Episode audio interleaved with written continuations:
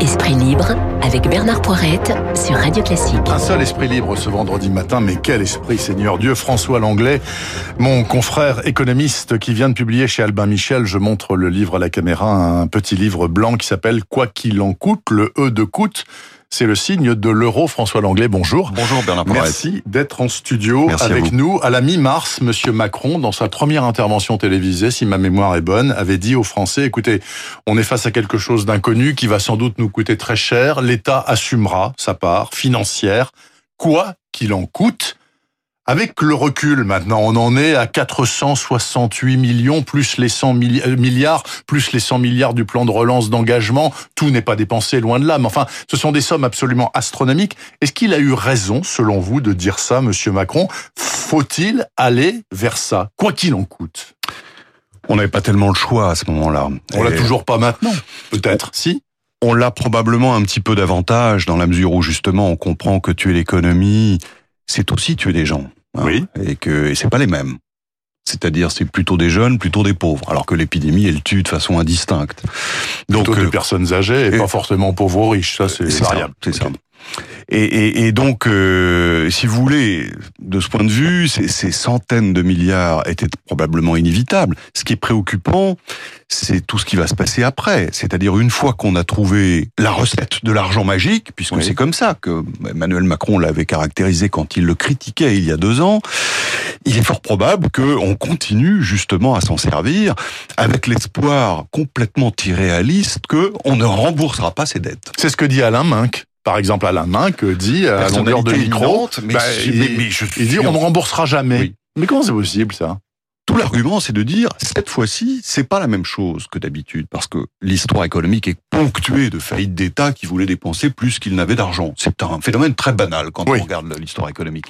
Et les, les, les arguments euh, d'Alain Minck et d'un certain nombre d'économistes éminents, c'est de dire mais là, c'est la Banque centrale européenne qui crée de l'argent et qui le met à la disposition des États. Or, ces banques centrales en Europe, aux États-Unis ou au Japon, elles sont la propriété des États. Oui. C'est-à-dire que les États peuvent dire eux-mêmes aux banques centrales, les amis, calmez-vous, on ne vous remboursera pas, mettez cette dette sous un sarcophage comme à Tchernobyl, et puis on reviendra dans 100 ans.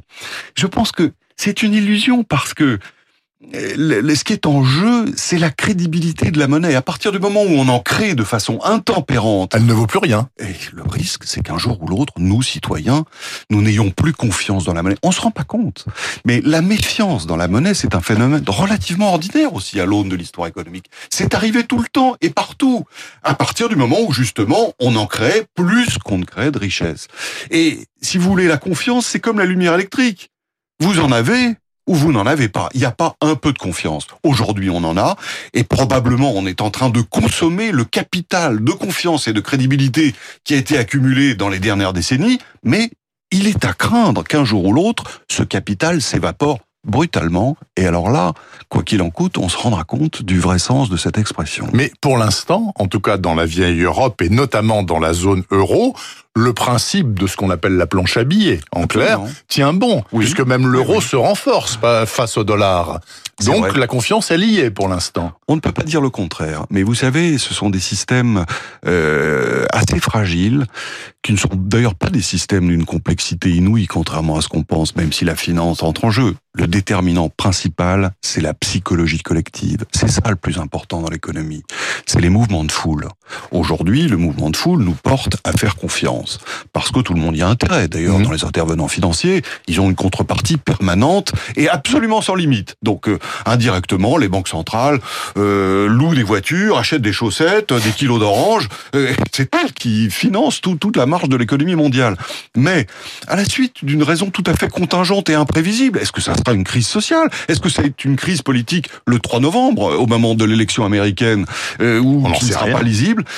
Tous ces événements sont, sont, sont possibles. Enfin, en tout cas, il, il, est, il est possible qu'un déclencheur de cette nature renverse brutalement le sentiment de confiance qui, qui sera d'autant plus fragilisé que justement on aura fait un usage euh, quelque peu abusif de cette planche à billets.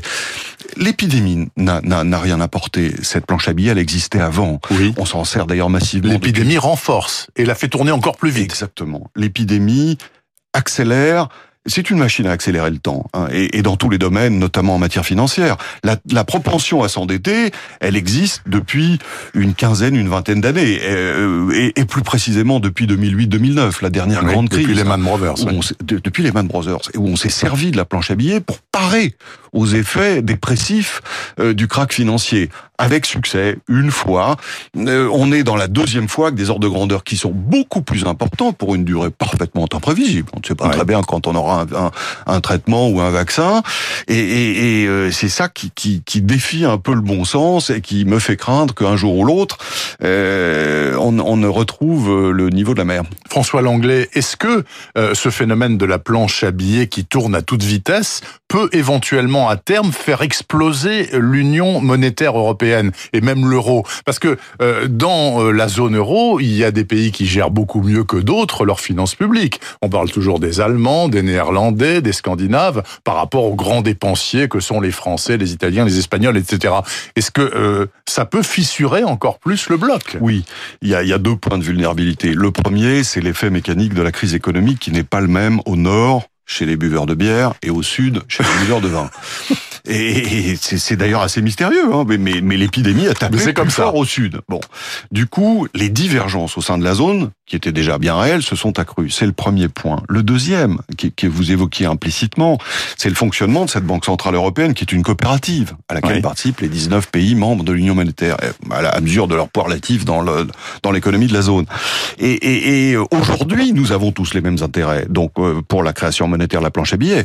Mais demain, euh, lorsque l'économie se sera à peu près stabilisée, il est probable que justement euh, les, les, les, les, pays euh, fourmis, hein, donc euh, du Nord, demandent que on rompe avec ce système parce qu'ils en ont une espèce de ça, ça, enfin, culturellement, c'est quelque chose qui les choque pas mal, hein, à cause de toute l'histoire monétaire de l'Allemagne qu'on connaît, la crise hyperinflationniste des années 20, et puis le fait que le Deutsche Mark, créé en 48, était le symbole d'une Allemagne puissante et pacifique. Oui. Et donc, euh, il y a une espèce de fétichisme de la monnaie.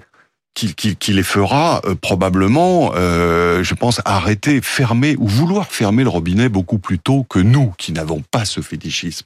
Alors, si on euh, se contente d'observer ce qui peut se passer dans l'Hexagone, Monsieur le maire dit tant que je suis moi à Bercy, je n'augmente pas les impôts. Bon, ok, lui, il n'augmente pas les impôts nationaux, c'est-à-dire les impôts sur le revenu, etc. Moi, j'ai reçu ma taxe d'habitation, elle a fortement augmenté, pas à Paris, mais en province, ça a fortement augmenté. Donc, il y a des tas d'autres taxes et impôts connexes et qui dépendent pas de Paris qui augmentent fortement. Comment euh, forcément les Français vont devoir payer quelque chose dans votre raisonnement, François Langlais Qui va payer Combien et à quel terme? Je, je, pense que bien sûr, c'est euh, au bout du compte, c'est l'épargnant qui va payer. Je, je suis pas sûr qu'on paye plus d'impôts au moins pour les temps qui viennent parce que pour une raison toute simple, l'ordre de grandeur n'est pas le bon. Il y a bien sûr la présidentielle. Et puis, si vous voulez, vous évoquez les chiffres. Hein. On 468 plus 100. Voilà, on est on est à peu près à 500 milliards. Euh, c'est plus que les recettes fiscales d'une année. De, de, de l'État. Donc ça voudrait dire multiplier les impôts par deux. C'est pas possible. Hein. Alors c'est pas pour ça qu'on paiera pas d'une façon ou d'une autre. Il y a la CSG, il y, a, bon, il y aura des tas de... Vous, vous, vous, vous l'avez dit. Mais à mon avis, la CRDS a été prolongée, par exemple. La CRDS a été prolongée. Le, le, le, le gros de la facture va arriver sous la forme d'une, enfin, c'est en tout cas ce que je redoute, c'est ce que j'explique dans ce livre, d'une dépréciation de l'épargne, comme d'habitude. à chaque fois que euh, l'État est très endetté. Regardez, alors ce qui s'est passé après la guerre, ça s'est produit sous une forme beaucoup plus indolore, mais très efficace pour l'État. On avait 40% d'inflation par an après la guerre. Donc on avait une dette qui était euh, considérable, évidemment, pour des raisons qu'on comprend. Mais vous, faisiez, vous faites trois années d'inflation à 40%, vous avez tondu votre dette, mais aussi tondu les épargnants. Hein. C'est-à-dire que c'est ça aussi qu'il faut bien avoir présent à l'esprit, et, et notamment quand on entend euh, des gens qui nous disent euh, on ne paiera pas cette dette, c'est que en général, la dette et l'épargne, ce sont les deux faces de la même monnaie. Parce que quand vous empruntez de l'argent, il y a quelqu'un qui vous le prête. Si vous supprimez la créance, vous, vous êtes libéré, mais celui qui vous a prêté est plombé. Ce sont les deux faces de la même monnaie. Mais alors, ceux aussi qui disent, mais en fait, euh, il faut faire comme le fait le gouvernement actuel. D'abord, il n'a pas le choix, et puis il faut le faire massivement. Citent souvent l'exemple du New Deal de mmh. Roosevelt mmh. en 1929. Donc, euh, il fait de la planche à billets, il emprunte, il ruine l'État central américain, et il relance le pays aussi. Ils disent, on en est au même point, c'est aussi grave. Donc, faut faire pareil. Et ils s'en sont très bien remis. Oui, euh, enfin, on peut penser quand même que c'est triste, mais euh, que ce qui a remis sur pied euh, le monde, c'est la guerre. C'est la guerre. C'est la guerre. Parce que contrairement à l'épidémie, enfin au-delà des désastres humains, euh, je ne vais pas plaider pour une guerre bien sûr, mais mais contrairement à l'épidémie, une guerre détruit du capital.